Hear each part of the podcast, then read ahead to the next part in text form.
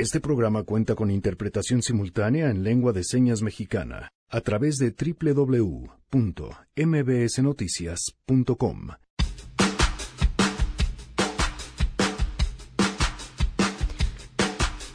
¿Cómo va el tema y qué podemos esperar de la refinería en eh, Dos Bocas? Más adelante platicaremos sobre este polémico asunto, la violencia en el país y otros temas pendientes en la mesa ciudadana. Y es un desafío, otro más, de hacerla en tres años y que nos cueste mucho menos de lo que estiman las empresas. Tenemos buenas noticias y más, así que quédense si arrancamos a todo terreno. MBS Radio presenta A Todo Terreno con Pamela Cerdeira.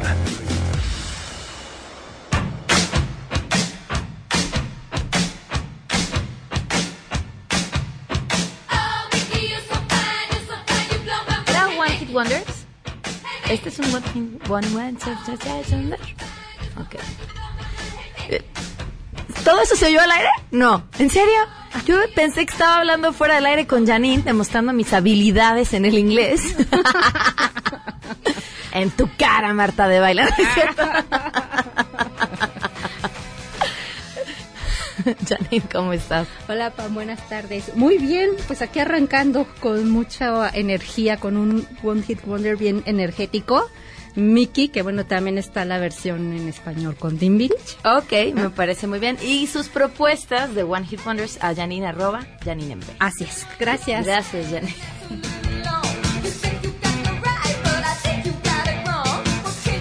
Muy buenas tardes, gracias por acompañarnos en este lunes 13 de mayo del 2019. Soy Pamela Cerdeira. La invitación a que se queden aquí hasta la una de la tarde. Mucho que platicar. El teléfono en cabina 5166125, el número de WhatsApp 5533329585, a todoterreno arroba mbs.com y en Twitter, Facebook e Instagram me encuentran como Pam Cerdeira. Hoy se van a develar la, hoy se devela la placa de las 100 representaciones de monólogos de la vagina. Yo no estoy ahí el día de hoy, o sea, voy a ir, pero a verla nada más. El próximo lunes, el lunes 20, sí me toca a mí estar en escena, entonces los esperamos. El próximo, bueno, hoy ahí estaré, pero nos vemos el próximo lunes 20. Me daría muchísimo gusto que me acompañaran en este proyecto que si no lo han visto, lo tienen que ver. Y si lo vieron hace 15 años, pues es importante que se vuelvan a sentar ahí y que pongamos este tema en, boca de todos y en nuestra cabecita y en nuestra discusión, pero además que vayan al teatro y se la pasen espectacular, así arrancan desde el lunes con un buen, pues con buen humor y con buen rollito y relajaditos como debemos de estar todos. Eh, Noé Romero en la interpretación de lengua de señas, lo pueden seguir a través de www.mbsnoticias.com. Yo no recuerdo, eh, quizás sea que la memoria me falla, pero no recuerdo tantos incendios como lo que ha estado sucediendo en los últimos días. Eh, es impactante y me resulta impactante también eh, pues la respuesta un poco de las autoridades eh, pareciera lenta este este estos planes bueno, leía parte de las declaraciones de Claudia Sheinbaum sobre eh, todo el plan que tiene que ver con el medio ambiente en la Ciudad de México, diciendo, bueno, estamos viendo con expertos, estamos viendo, ¿en serio? Esta ciudad que tiene problemas de contaminación y mala calidad del aire desde hace 20 años, estamos viendo con expertos. Y luego lo vamos a poner, cualquier medida se pondrá a consulta con la ciudadanía. Entonces, ¿para qué diablos les preguntas a los expertos si después les vas a preguntar a los no expertos qué quieren que se haga? ¿En serio? 20 años con problemas y estamos viendo con expertos. Eh, me llama también muchísimo la atención, digo, esta es una observación que parte eh, del desconocimiento de lo que yo quisiera pensar, además son medidas eh, que así se toman en lo general cuando hablamos de calidad del aire. Pero eh, la calidad del aire se mide eh, por los siguientes marcadores. Bueno, bueno, buena, regular, mala, muy mala, extremadamente mala y peligrosa. como es buena, está regular, de aquí está mal, un poquito más mal, un poquito más mal, un, un poquito terriblemente mal, usted ya no va a poder respirar. Eh, Y nos encontramos en la mala desde hace un rato y no se han tomado medidas. Y, y, de verdad, todo eso que discutimos, ¿qué fue? ¿Hace dos años?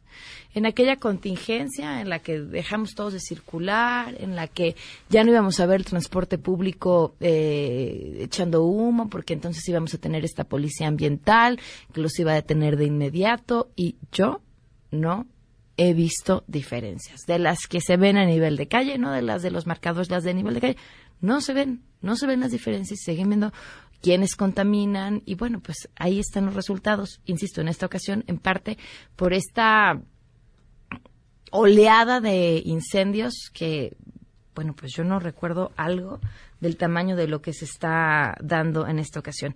Bueno, pues información justamente sobre esto. Ernestina Álvarez, te escuchamos, Ernestina. Muy buenas tardes.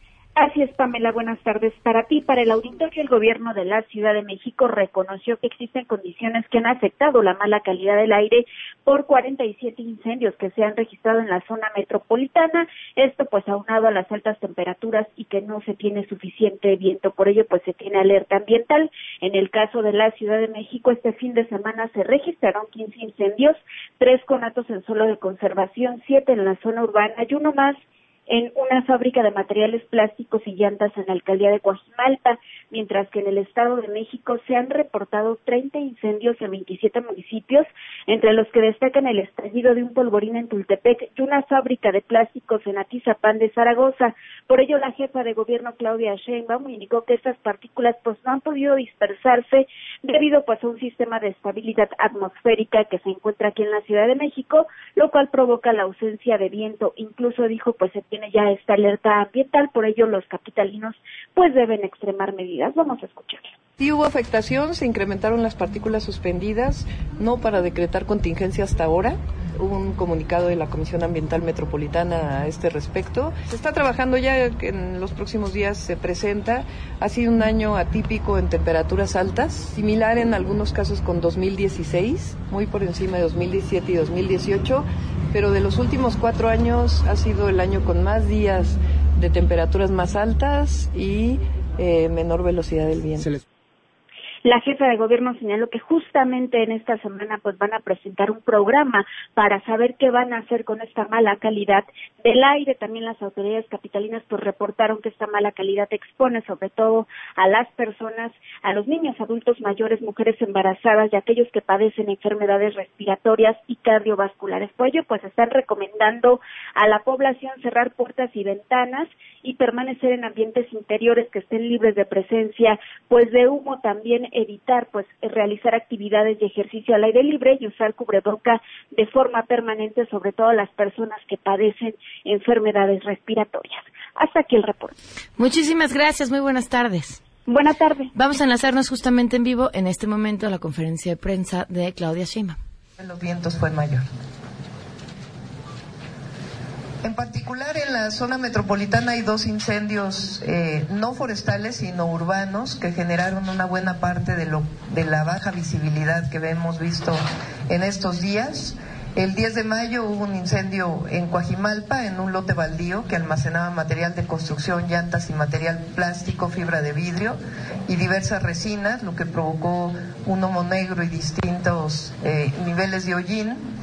Eh, el incendio fue controlado en menos de una hora, sin embargo, eh, la concentración de, eh, de, partículas ha permanecido estable en la atmósfera de la zona metropolitana. Y el otro fue en el Estado de México, un estallido de polvorín en Tultepec, de una fábrica de plásticos también en Atizapán de Zaragoza.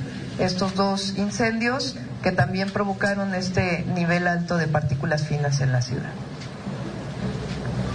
Aquí podemos ver comparado con los distintos años la velocidad de los vientos. Hemos tenido en 2019 43 días comparado con los años anteriores de velocidades menores de viento y en el caso de temperaturas por encima del promedio en, en 2019 73 días y con temperatura máxima por encima del promedio 75 días. Es decir, estamos viviendo un año especial en términos de altas temperaturas, repito, no solo en la zona metropolitana, sino en general en la República Mexicana y particularmente en la zona centro. Estos son los incendios en el suelo de conservación es decir, la parte rural de la Ciudad de México comparado con los últimos años. En el 2017 fue el año de más número de incendios. Este, en la misma época, estamos comparando desde el primero de enero hasta el 12 de mayo eh, del, 2000, del 2015 al 2019. 2017 hubo más incendios forestales comparados con 2019 sin embargo, la cantidad de hectáreas en este año ha sido mayor con respecto a los otros años. Y eso eh, en parte es eh, por, la, em, por las altas temperaturas que ha habido, aun cuando se han estado controlando. Estos son los incendios urbanos. Si ustedes ven, en el año 2018 hubo más que en 2019. Sin embargo, repito, las condiciones eh, de no de baja velocidad de los vientos que evita la dispersión ha generado la condición que tenemos en este momento. ¿Cómo se combaten los incendios? Vamos a retomar esto más adelante, pero bueno, ahí está un dato interesante. No, no son más incendios, pero sí más hectáreas.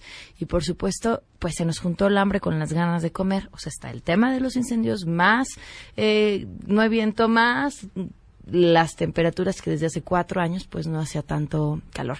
Les estaremos informando lo que sucede mientras tanto y por qué urge. Vamos con las buenas.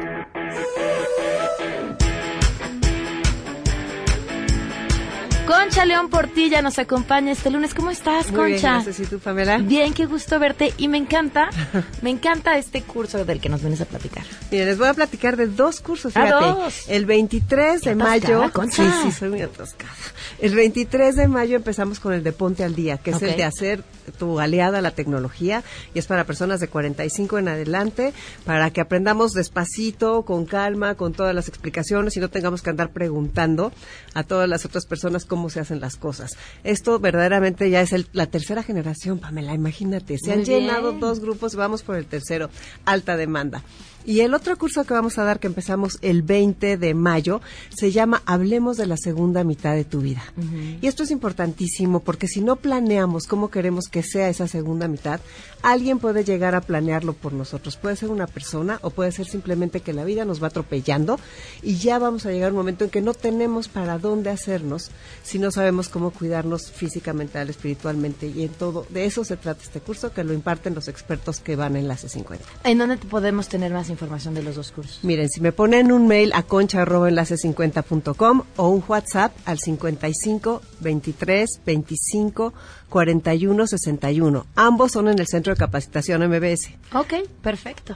Muchas gracias, Concha. Pues muchas gracias a ti. Muchas que gracias. se inscriban, valen la pena. dos. ¿Cómo no? El de la tec- bueno, los dos. Es que ayer justamente platicaba con amigas sobre el retiro, ¿no? Y, y decía una, no, yo ya tengo mi plan porque tú tienes que contar cuánto tienes que ahorrar. Si te vas a jubilar a los 65 años, pues necesitas 20 años de ingreso, depende cuánto gastes.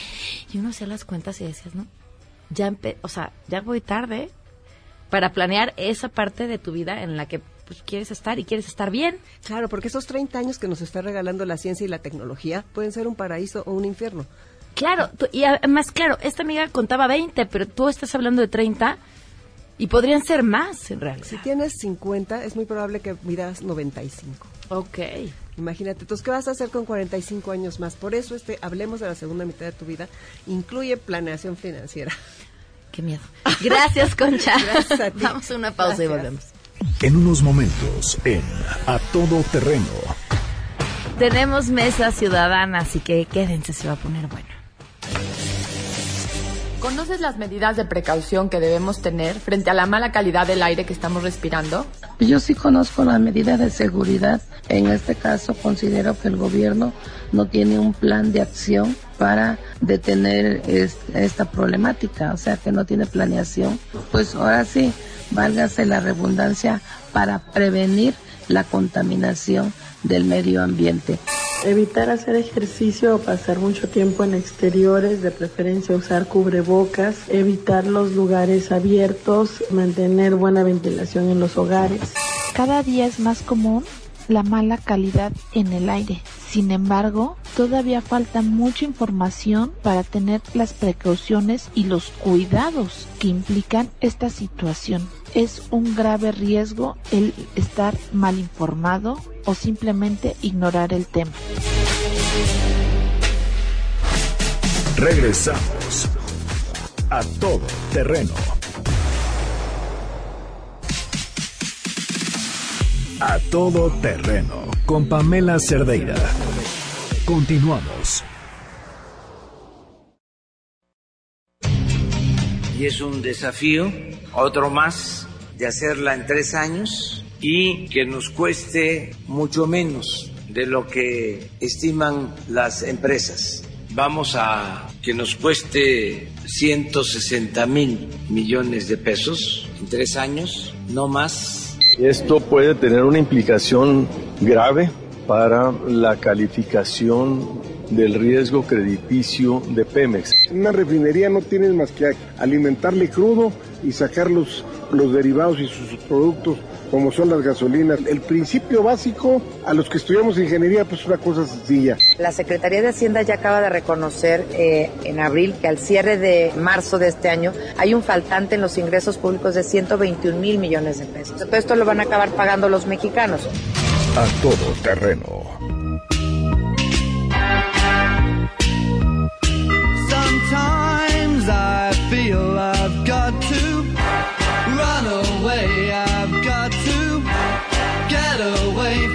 Continuamos a todo terreno y arranca la mesa ciudadana Jaina Pereira. ¿Cómo estás? Bien, gracias con tú. Bienvenida con Francisco Torres Landa, bienvenido. ¿Cómo estás, Pam? Muy buenas tardes. Bien, gracias César Faz, bienvenido. Buenas tardes a todos. Pues comencemos con el asunto de la refinería de Dos Bocas. ¿Quién quiere comenzar? Yo, si quieres, este, antes de, de empezar con ese tema, yo quería proponer al aire que quiero convocar a, a quienes quieran ir a la luna en bicicleta. Este, quienes quieren a la luna en bicicleta, tenemos un grupo entusiasta, ¿no? Con una gran efervescencia y una gran voluntad. Eh, no sabemos todavía cómo lo vamos a lograr, pero el entusiasmo está ahí, la voluntad es plena y estamos convencidos de que lo podemos hacer en menor tiempo y a menor costo de lo que los expertos dicen. Eh, pero estamos convencidos, o sea, sí lo vamos a lograr. Ya, ya inflé las llantas, ya chequé, la presión es la correcta y, y estamos dispuestos a lograrlo. ¿Sabes cómo les va a ir? Requete bien. Súper requete bien. Pues eso es lo que le, le, traté de explicar a mis hijos. Oye, papá, ¿por qué están haciendo estas cosas si lo que estamos leyendo y tú nos estás escribiendo uh -huh. eh, nos dicen que eso es imposible? Y dije, la verdad es que no sé. No, no, no lo entiendo porque en cuestiones técnicas sí tienes que recurrir a quienes conocen de la materia. Entonces, si yo me propusiera llegar a la luna en bicicleta, pues creo que por lo menos tendría que hablar con un astronauta o con alguien de eh, que estuviera encargado de la NASA o en algún órgano especializado y seguramente me dirían, oye, eh, ambientalmente hablando, tu propuesta es atractiva, nada más que va a ser inviable y todo el dinero que metas en esa aventura va a ser tirado a la basura. Uh -huh. eh, porque además hoy en día existen otros mecanismos, hay otras técnicas, etcétera, etcétera, ¿no? Y me llevarían a concluir que mi propuesta no tiene sentido.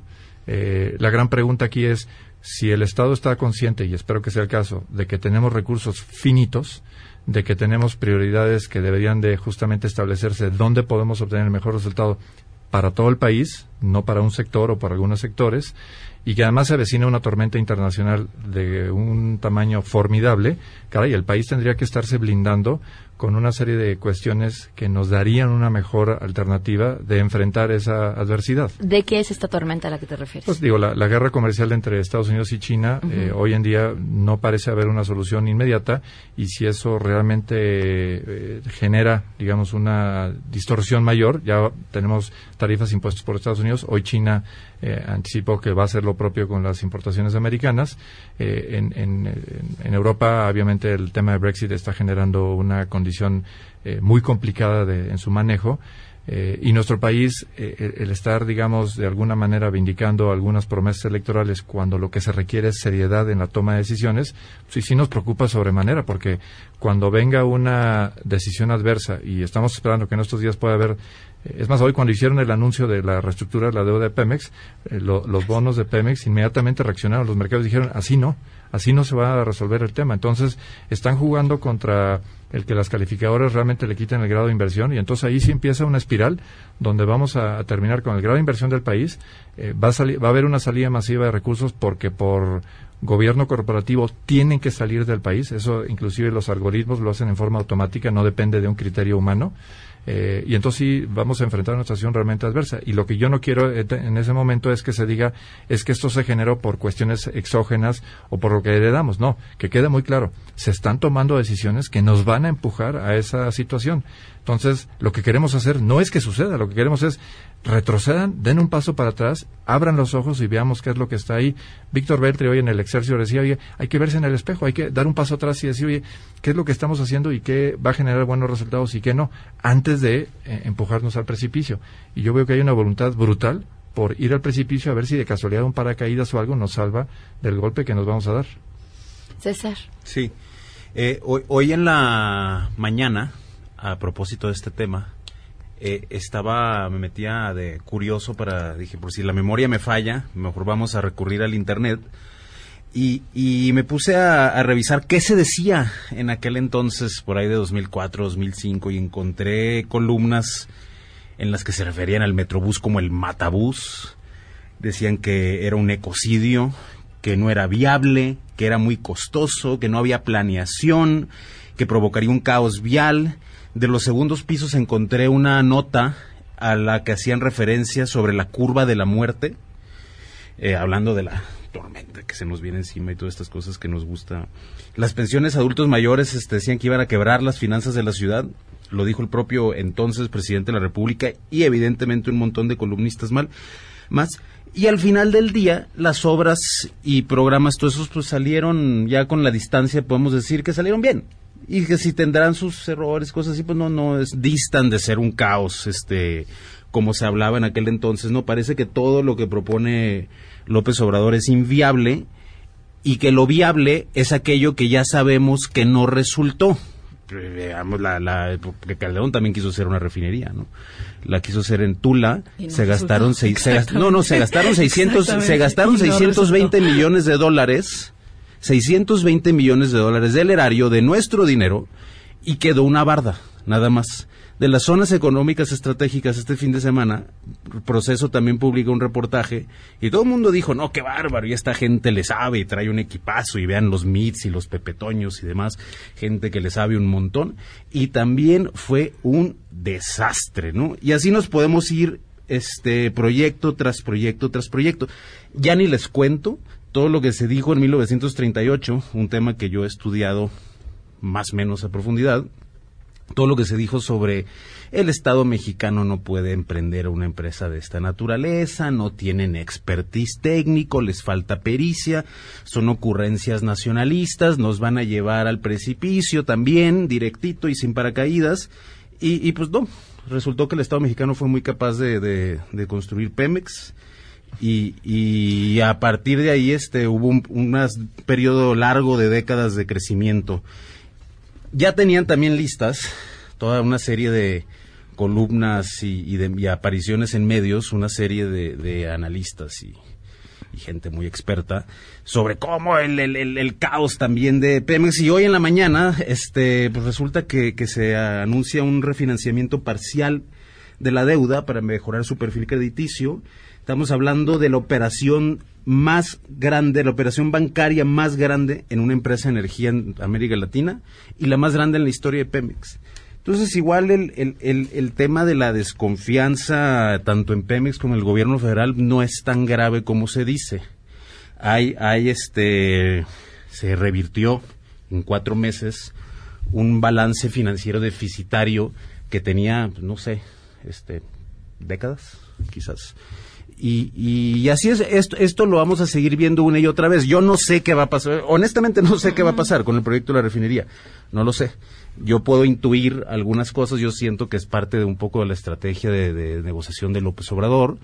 Eh, eh, hay un este ejemplo paradigmático al respecto, ahorita acaba de pasar con un asunto de la, de los, de la compra de retrovirales eh, los últimos dos gobiernos, porque por una eh, era un contrato que tenían como por 10 años, una empresa farmacéutica estaba comprando una cantidad de retrovirales por 2.400 millones de pesos. Bueno, esta administración acaba de cerrar el mismo producto y la misma cantidad por 800 millones.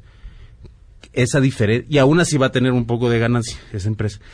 ¿Por qué no se habla de, o sea, y esa diferencia de 1.600 millones creen que era legítima? creen que Y así nos vamos cosa por cosa por cosa. Yo siento, porque saco esto a colación, yo siento, conociendo un poquito cómo es López Obrador y sus formas, eh, concedo, muy porco ortodoxas y desquiciantes incluso a veces, eh, pues son sus estrategias de negociación. Siempre quiere negociar a la baja cuando se trata de las finanzas del gobierno federal o, el- o de su administración de, Excepto de la- si es con Rebo o con alguien que...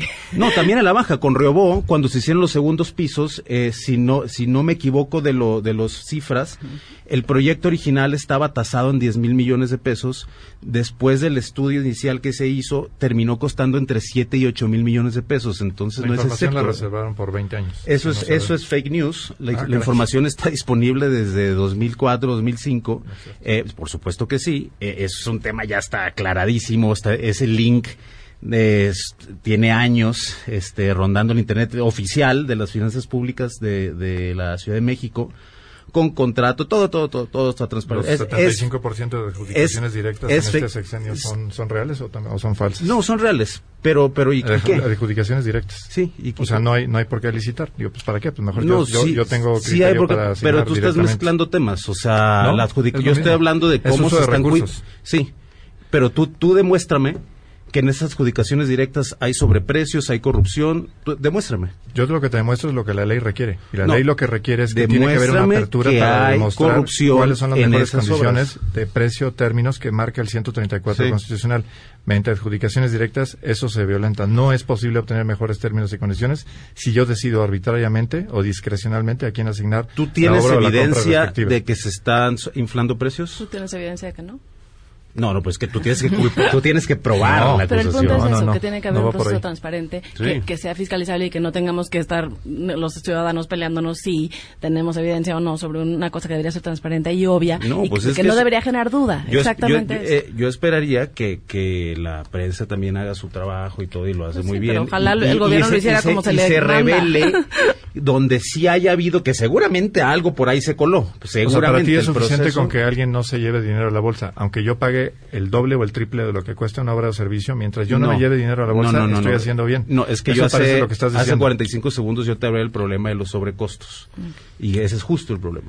Tú sabes- no tanto de que se hayan llevado la bolsa. Yo te voy a invitar que hagas un estudio más pormenorizado y pronto lo vamos a presentar aquí con Pam de lo que está realmente sucediendo en materia de medicinas. Y estás muy equivocado en que lo que estamos es en la antesala de una tragedia humanitaria por una negligente la, la- forma de no la nueva medicinas. curva de la muerte ya escucharon ustedes. No, no, no, Este, pero lo, empezar a- lo vas a ver objetivamente. Esto, Sí. es, esto es objetivo, ¿no? Esto no es un tema de si hay o no. Es que literalmente nos vamos a quedar sin medicinas porque decidieron durante cuatro o cinco meses no adquirir las que van a reemplazar el inventario que hoy en día está por acabarse. Entonces no es un tema de criterio, simplemente no va a haber medicinas, salvo que de último momento decidan pagar un precio exorbitante para tratar de No, reemplazar le- la les acabo de dar un ejemplo de cómo se pagó la tercera parte. Ter- Eh, la tercera parte. Insisto, te vamos a, a dar un reporte 2.400 millones de pesos. Yo sé que esto... eso yo- va a quedar más Yo claro. sé que eres un gran César- preocupado por la transparencia. César, a mí, más allá de cifras, nada más hay una cosa que me gustaría preguntarte y escuchamos a Jaina. Eh, o quitémonos de, de expertos, quitémonos de quienes saben qué va a pasar o de opinadores o de... Yo me voy a ir a- simplemente a lo que el mismo presidente nos ha dicho y a mí eso es lo que me preocupa. El mismo presidente dijo, vamos a buscar a las mejores empresas Sí. porque no tenemos la capacidad. Sí. Y entonces él definió que eran las mejores empresas. Y que no entonces, teníamos. y que no tenemos. Y los mejores le dijeron, cuesta más Sí. y nos tardamos tanto tiempo. Y entonces de pronto decide, pues soy mejor que los mejores y nosotros lo vamos a hacer. Eh, a mí es este doble discurso es lo que a mí me, me, me- me preocupa y me olvido, insisto, de los expertos, de quienes opinan. Yo insisto que son estrategias de negociación y esa es una lectura que yo hago política. ok, ok, ok. Eh, el presidente, las empresas dicen por esa cantidad y en esa y, y que en ese tiempo a mí no me da, lo siento y es súper válido, obvio. Pues esos son negocios, lo que quieren es tener mayores utilidades. Dice como tú me lo planteas no me da, me retiro. Presidente va y esta primera etapa dice vamos, la hacemos nosotros. Yo mi cálculo es que sí se van a abrir licitaciones. ¿Tú también crees que no tienen la capacidad? independientemente no de lo me que pongas dicen. palabras en mi boca. Bueno. o, o- Este- o por qué, o por qué No, después de la primera etapa tendrían que recurrir a alguien más. No, bueno, pues estoy, estoy dando mi opinión Ah, de porque... porque creo- crees que es una estrategia de negociación. Sí, sí, sí, porque hay cosas que está bien que entre la IP, o sea, no se trata de que sea 100% público y todo, o sea, lo que va, lo que va a hacer el Estado mexicano es tomar la iniciativa, poner un bonche de lana, demostrar que se pueden hacer cosas. Si, es que si no lo demuestra, yo me equivoqué, en efecto, y esto lo vamos a saber relativamente Con el pronto. tiempo, claro. Y no en tanto tiempo. O sea, dentro de poco vamos a saber si por ahí de octubre esta primera etapa, cómo prendió, etc. Hoy Enrique Quintana hablaba de cómo la refinería no es el tema realmente importante, sino cómo se avanza en exploración, extracción, etc. Que va, que en los próximos, está la expectativa también. No está diciendo esto se fue al carajo, sino este, también hay una expectativa y eso es lo que va a importar. Yo siento que en esas estrategias de negociación él pone como Estado mexicano la primera piedra o la primera bolsa y después para abrir con nuevas condiciones con nuevas esto es muy importante con nuevas condiciones. Las empresas legítimamente quieren ganar la mayor cantidad de dinero posible obvio. Obvio todas las personas que cobramos queremos cobrar más. Y el Estado a mí me parece muy bien que sea muy escrupuloso y hasta este apretadón con, con, con, el, con las finanzas públicas. Yo me quedo a la expectativa. ¿Qué va a pasar? Yo sí digo, no sé, no sé, no sé. El precedente que tenemos es que al tipo le salen las cosas eh, razonablemente bien. Ok, eh, coincido contigo. Gracias. A ver, hagamos eso, hagamos eso. Dejemos, y ah, coincido con Pam, dejemos a los expertos de lado, dejemos la suspicacia de lado. Supongamos que el presidente tiene un proyecto, una forma de ejecutarlo y que en un par de años los que pensamos que, eh, que no era la mejor estrategia, vamos a decir, va, le salió, qué bueno, muy bien. Em, yo, yo atendería entonces, hagámonos un pasito para atrás y atendamos a las dos cosas que dices. Uno, por un lado, esta cosa que dices de estaban ya preparadas las columnas y ya estaban a punto de ametrallar. Salió una hoy, ¿eh? Al presidente. Bueno, eh, digamos, yo, yo, yo querría o apelaría a que este gobierno, em, digamos, Está bien, está bien que tenga suspicacias respecto a la crítica, que crea que la crítica solo puede venir de una de una ambición, de un pago por, por una opinión contra- contraria al gobierno. Yo creo que eso, si el presidente realmente cree que toda suspicacia, toda crítica viene solo de una descalificación moral, o sea, solo puede venir de gente que está moralmente corrupta y que critica por tener algún beneficio de eso, yo creo que yo creo que pues pues es muy complicado porque entonces vamos a tener justo lo que lo que decíamos hace rato escenarios sin transparencia porque qué importa o sea si de todos modos los que los que son moralmente corruptos van a dudar pues para qué transparente yo creo que eso eso va en contra de las mejores prácticas va va en contra de lo que hemos hecho en estos últimos años en México pero sobre todo los dos ejemplos que das el Metrobús, que sí hubo que repavimentar insurgentes porque al final el peso de los camiones, no solo hubo que repavimentar, hubo que aj- ajustar las, las estaciones porque no cabía. O sea, digamos, se hacen cosas mal hechas que al final se arreglan, ¿no? Un poco, un poco lo que le estás apostando en dos, en dos bocas, está bien. Ahora, el Metrobús y la pensión a adultos mayores tenían un principio redistributivo claro. No, o sea, yo, yo creo que ahí puede haber ganadores y perdedores, pero creo que estas dos políticas públicas, si bien criticadas, si bien implementadas, técnicamente mal evaluadas y después corregidas, si bien todo eso, eh, por lo menos sí tenían, eran consistentes con el discurso de López Obrador, ¿no? Que era una idea de- redistributiva. Yo, a mí lo que me cuesta muchísimo trabajo creer ahora es, eh, digamos, independientemente de la defensa que haces de sus capacidades políticas y independientemente de si sale o no dos bocas, yo sí quisiera tal vez un momento en el que se me explicara cómo esto es una prioridad nacional. O sea, cómo es mejor que no se impriman libros de la SEP en casas de niños que ni tienen internet, ni tienen eh, libros de la SEP, ni tienen nada, para construir una refinería. O sea, entiendo que este es el, sexenio de la reivindicación, entiendo que, que así es la narrativa, entiendo que, que a, a partir de esa promesa se articula el apoyo a López Obrador. Y la verdad es que, muy honestamente, el día que ganó yo dije, va, vamos a ver. O sea, sí sentí un poco de esperanza, sí sentí un poco. Y la verdad es que lo que estoy viendo me parece que es absolutamente traicionar esos principios. No ha habido una sola política que dé prioridad, digamos, para sac o sea, es el es la época de los marginados, es el sexenio de los marginados. ¿Por qué nos estamos tratando de sacar de la marginación? ¿Por qué estamos tratando y cómo éticamente podemos justificar que se desperdicie dinero en aeropuertos idiotas, doble se va a gastar? O sea, incluso esto, ¿no? Que, anuncia el presidente, sale a decir que entonces el Estado va a proveer Internet ahora. El problema que el, que el presidente señala tiene una solución facilísima que no solo existe, sino que se ha presentado varias veces en, en diputados y en senadores, que es quitar, eh, exentar de uso del espectro eh, en telecomunicaciones a las concesionarias comunitarias e indígenas. La propuesta que tiene el presidente se puede resolver gastando cero pesos. Y yo sé que no confían en la técnica, no confían en la evaluación, no confían en la opinión de otros, pero sí hay forma de hacer lo que quieren hacer bien hecho, fácil, sin, o sea, sin invertir, o sea, un gasto oneroso, ominoso, inútil, como Santa Lucía, o como Dos Bocas, o como el Tren Maya, que quién sabe si va a servir o no va a servir, pero lo que sabemos que sí sirve, no se está haciendo. O sea, de entrada, darle salud a la gente, garantizar la salud de la gente. Entonces, a mí, éticamente, o sea, yo, yo sí quisiera regresar un poco a la discusión ética que, que de la que tanto se vanaglorian de esta posición éticamente superior.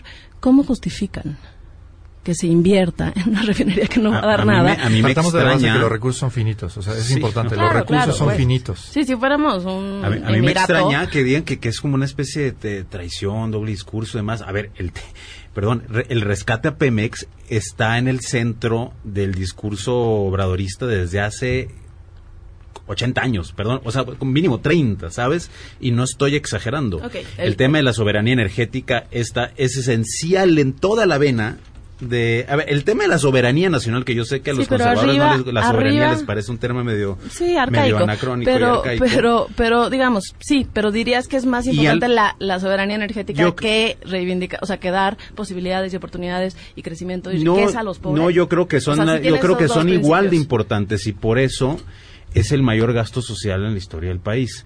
Lo que estamos viendo ahorita con la entrega de becas, que también salieron a criticar la entrega de becas porque está creando Porque no están condicionadas, porque ¿sí? no están bien focalizadas, porque... No están condicionadas las becas. Exacto, Por porque eso, no está están muy bien. condicionadas. A mí me parece muy bien que sean universales. Sí, bueno, porque no... Es tu opinión. no los No, no es mi opinión, es la escuela de política pública que se ha hecho en el mundo, en los países que han podido superar la pobreza. mí- no, de- perdón, pero no es cierto. Las- la la universalidad de los apoyos es algo que está perfectamente estudiado, está muy aplicado y sí lo ha implementado países para salir de la pobreza, tanto para sacar a mucha gente de la pobreza, ¿no? Llámese Brasil, India, entre otros, y lo avalan India- premios India Nobel tiene los de... programas de, de combate a la pobreza más focalizados que hay. Son el caso de estudio Sí. referente en el Reino Unido.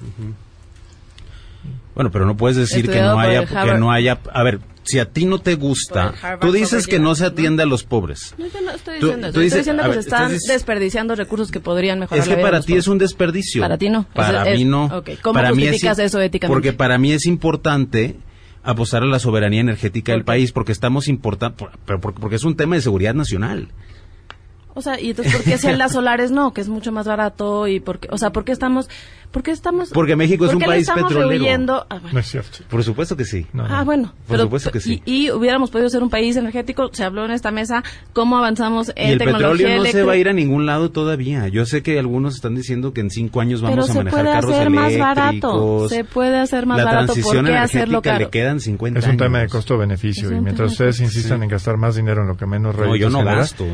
¿No vas a gastar? ¿Cómo no? No, pero yo no soy funcionario público. Yo estoy dando mi Pero act- actúas como tal. Aquí por lo, por lo menos vienes a No, defender bueno, tú una serie de decisiones. No, yo no soy panista, fíjate que no. Pues dices lo mismo. No. Es como si estuviera Marco No, Cortés aquí en la este, mesa. Ojalá, No, ojalá. los panistas Yo creo que estuvieran has estudiado muy diciendo- ¿Dónde Estudia están lo que- los panistas? No sabemos dónde están. Estudia lo que hemos dicho en materia de política de drogas Sí. y entonces me dices si somos panistas. A ver, este, quiero que me defiendas esta parte. Muy bien. Este, entonces cuida tus calificativos porque no va, no va por ahí.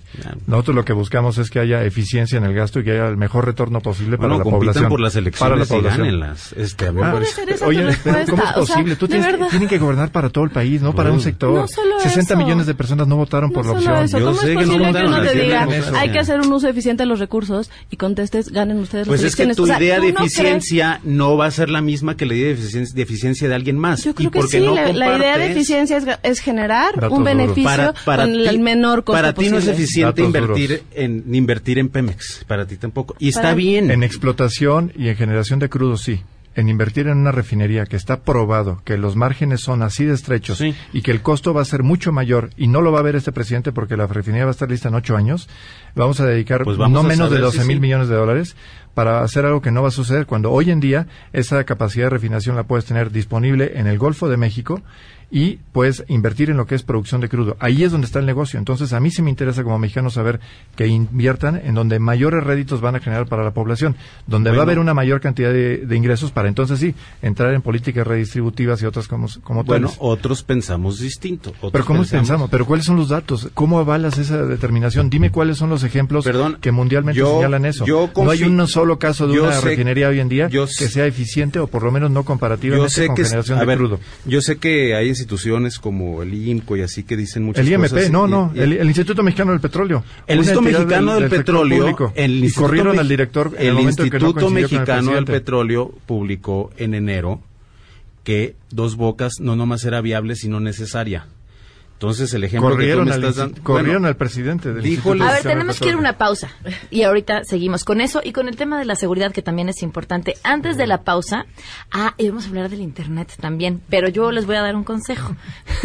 Para todos aquellos eh, que quieren consentir a su mamá y a su familia, imagínense navegar rapidísimo en la red para encontrar sus regalos, hablar por videochat, enviar en instantes fotos, videos, sus recuerdos, todo, absolutamente todo y más lo que pueden hacer con un gran Internet con Axtel Extremo para que lo hagan todo más rápido.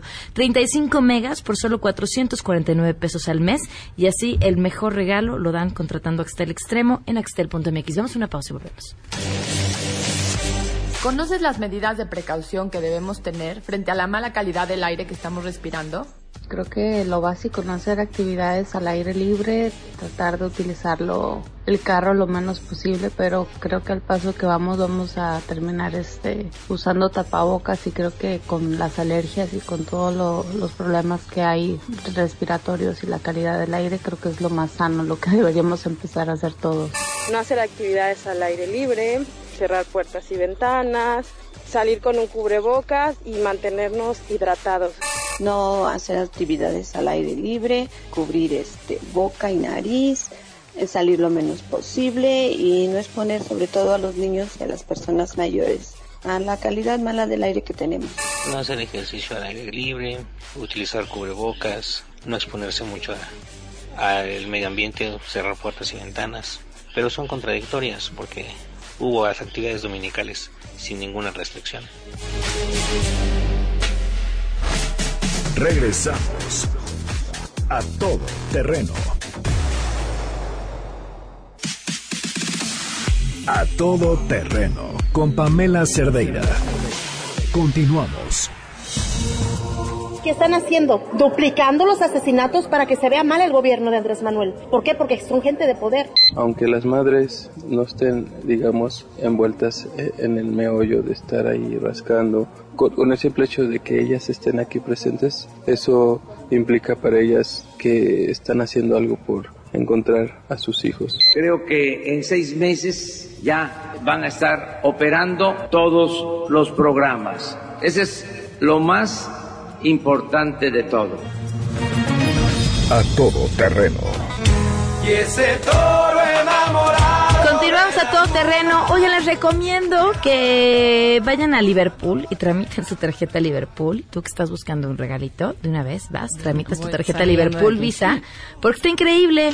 Pueden eh, prepararse para pensar siempre en puntos y más puntos rosas, porque cada compra que realicen con ella les va a dar puntos que podrán cambiar por lo que más les guste de Liverpool. Liverpool Visa se acepta en todo México y en todo el mundo, en cualquier tipo de establecimiento como supermercados, gasolineras, restaurantes, cines, teatros, viajes y muchos más. Eso no es todo, su primera anualidad no tiene costo, es reina, te digo, y tiene el mejor servicio con atención personalizada en tiendas Liverpool o por teléfono 365 días al año, 24 horas al día. Soliciten su tarjeta Liverpool Visa hoy mismo y aprovechen el mejor programa de puntos, una anualidad competitiva y un excelente servicio. ¿Quieren seguir con las refinerías o nos movemos al tema de la seguridad que creo que es vital? Podemos cambiar. A ver, vamos. Hay, una, hay una correlación, este, pero el tema de la seguridad sí nos sigue ocupando y preocupando sobremanera porque lo que hemos venido diciendo sigue siendo el, el hecho de que no hay un respeto hacia la autoridad. Existe, o sea, el clima de impunidad, ¿por qué se genera durante todos estos años y por qué no ha cambiado?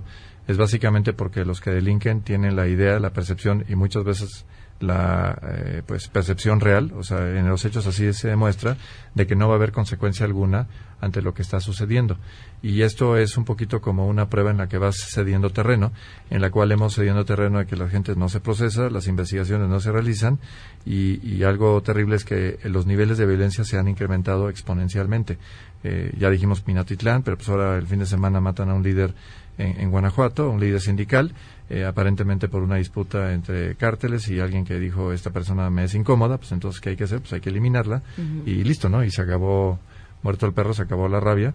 Eh, eh, estamos viendo que esto está acrecentándose en forma muy importante y para el ciudadano de pie lo que hemos visto es que en sus colonias es clarísimo que hay una ola, por ejemplo, en, la Ciudad de México eh, hay una ola eh, incremental de asaltos y de robos. Aquí César no me podrá mentir de que efectivamente estas cosas suceden en nuestra eh, ciudad día a día. en Santa Fe, por ejemplo, hay ya una campaña permanente de la ciudadanía porque se sabe que en todos los lugares donde hay tráfico ya hay una banda donde están asaltando un día y otro día y otro día y otro día y las autoridades pues no están haciendo nada. Ahora, no se trata aquí de dramatizarlo. La gran, la gran pregunta es qué están haciendo las autoridades.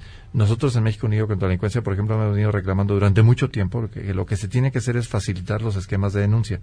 Y hoy en día esos esquemas brillan por su ausencia. Por ejemplo, hay hay apps desde el celular que uno podría estar denunciando y que la mayoría de la ciudadanía desconoce que siquiera existen. Eh, tenemos algunos esquemas, por ejemplo, arcaicos, como el hecho de que si alguien se anima a denunciar, eh, les exiges procedimentalmente, tienen que ir a ratificar, a ratificar la denuncia, ¿no? Entonces, después de la odisea de que finalmente puedas tener eh, la oportunidad de ir a denunciar y que vayas ahí, esperas largas horas, largas horas, finalmente ya estás ahí, te dicen, bueno, ahora tiene que regresar dos o tres días después a ratificar la denuncia. ¿Pero para qué? Si ya hice la denuncia, ¿por qué tengo que volver a, y, y luego puedes regresar, te digan, estamos muy ocupados, puedes regresar después, por favor. El del turno no vino claro. Este, tienes que venir en 48 horas, que es cuando regresa, ¿no? Entonces, lo que tenemos que entender es que el cimiento de una procuración de justicia tiene que justamente eh, generarse con los escalones progresivos. Si no fortalecemos la denuncia ciudadana, no vamos a llegar a los resultados deseados. César yo creo que estamos, a ver, pues, más allá de lo, de lo evidente, que estamos en una crisis de seguridad brutal, eh, yo, y, yo les voy a ser muy honesto, no, no soy ni, ni optimista ni pesimista, más escéptico. Eh, escéptico porque yo a mí no me queda claro que de las cosas que se estén haciendo vayan a tener resultados profundos, sobre todo porque, a ver, yo, yo apoyo la, la medida general se podría decir, ¿no? El, el, combate a la corrupción, eh, la redistribución del ingreso vía los programas sociales para minar la base social del crimen organizado y la creación de la Guardia Nacional. Eso en lo general lo, apoyo. Ahora, el tema de la justicia es mucho, mucho más complejo, mucho más difícil. Y esto, si, aún si el Estado mexicano dejara de hacer todo lo demás y le pusiera el 100% de los recursos a eso, tardaría un buen rato. Ahora, eso no está sucediendo ni de chiste, ¿no? ¿Cuánto tiempo va a pasar? Pues no sé. ¿Cuándo va a sentirte, cuándo va a tener justicia este país? No sé, quizás nos tome una generación más, ¿no? Pero yo, yo no soy optimista. Ok, Jaina. Mm, yo un poco, un poco lo mismo y, y un poco regresando, ¿no? Digamos, a mí sí me gustaría que el gobierno entendiera que estas dudas, estas exigencias, no, o sea, no son una batalla, bueno, en muchos casos sí son, ¿no? Y sí hay gente que está muy aguerrida y que tiene mucha pasión y mucha animadversión personal, digamos, con el gobierno, pero yo sí creo que hay, hay situaciones que ameritan una emergencia nacional en donde, en donde un poco la crítica viene de la desesperación de ver están haciendo cosas que que no van a funcionar, que ya se probó no pueden funcionar. Y yo creo que en seguridad, sobre todo, sí hay un camino andado sobre el cual podemos avanzar y, eh, y que tal vez tal vez no, no lo tuvo Calderón, lo tuvo un poco mejor Peña, pero ahora sí ya tenemos cosas probadas y no, no probadas que no, que, que a mí sí me gustaría ver como un esfuerzo institucional un poco más ambicioso, no solo en términos de gastar todo el presupuesto en eso, sino eh, tomarse el, problema con la seriedad que amerita. O sea, yo creo que la seguridad sí no se va a resolver con narrativa, ni con estrategias de negociación, ni con cosas en las que, en las que Andrés Manuel es muy talentoso. Yo creo que la seguridad sí merece un esfuerzo extra. Híjole, pues habrá que ver. Gracias a los tres por habernos acompañado. Gracias a ustedes. Gracias.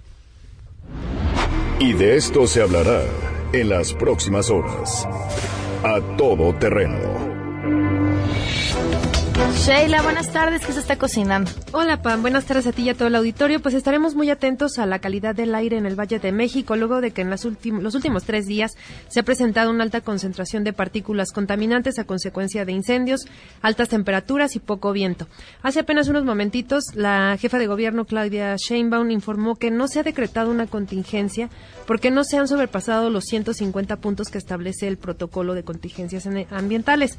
Sin embargo, destacó que se está trabajando en un nuevo protocolo porque actualmente no se toman en cuenta las partículas PM2.5, que son las más finas. Entonces, eh, solamente se toman en cuenta las PM10 y es importante que se ponga atención en este, en este punto porque justamente es lo que provoca este ambiente que hemos visto muy brumoso en la zona metropolitana del Valle de México.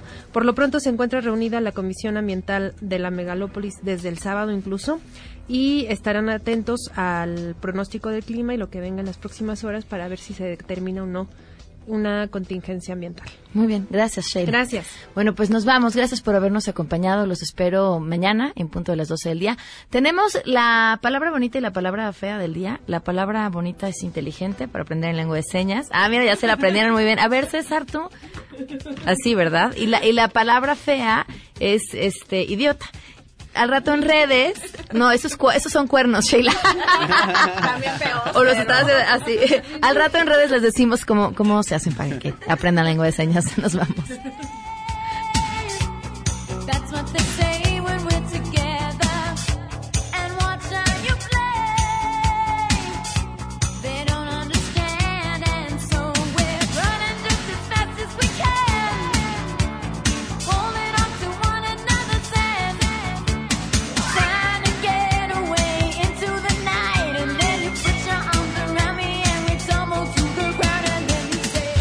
MBS Radio presentó A Todo Terreno con Pamela Cerdeira, donde la noticia eres tú. MBS.